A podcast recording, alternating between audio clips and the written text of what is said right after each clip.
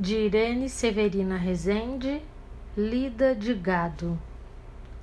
Antes que o orvalho desaparecesse, carregávamos o gado para tocagem. Durava o dia inteiro. Tocar o gado era a minha transcendência, única atividade de liberdade.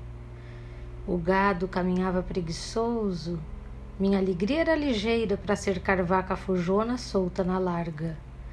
Na caminhada, cada qual de nós contava seus causos para ajudar a encurtar a estrada.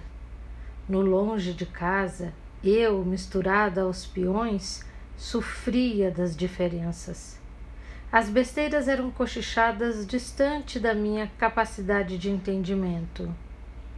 Minha curiosidade me virava no lombo do cavalo e escondia a vergonha intacta. Na volta, sem o gado, o aliciante ânimo da tropa se embolava nas porteiras. Na disputa do chegar antes que o outro, o cavaleiro mais frouxo comia poeira.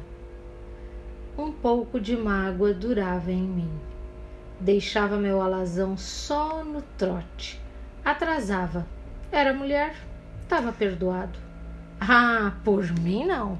Melhor perder carreira que viver atada em pé de fogão.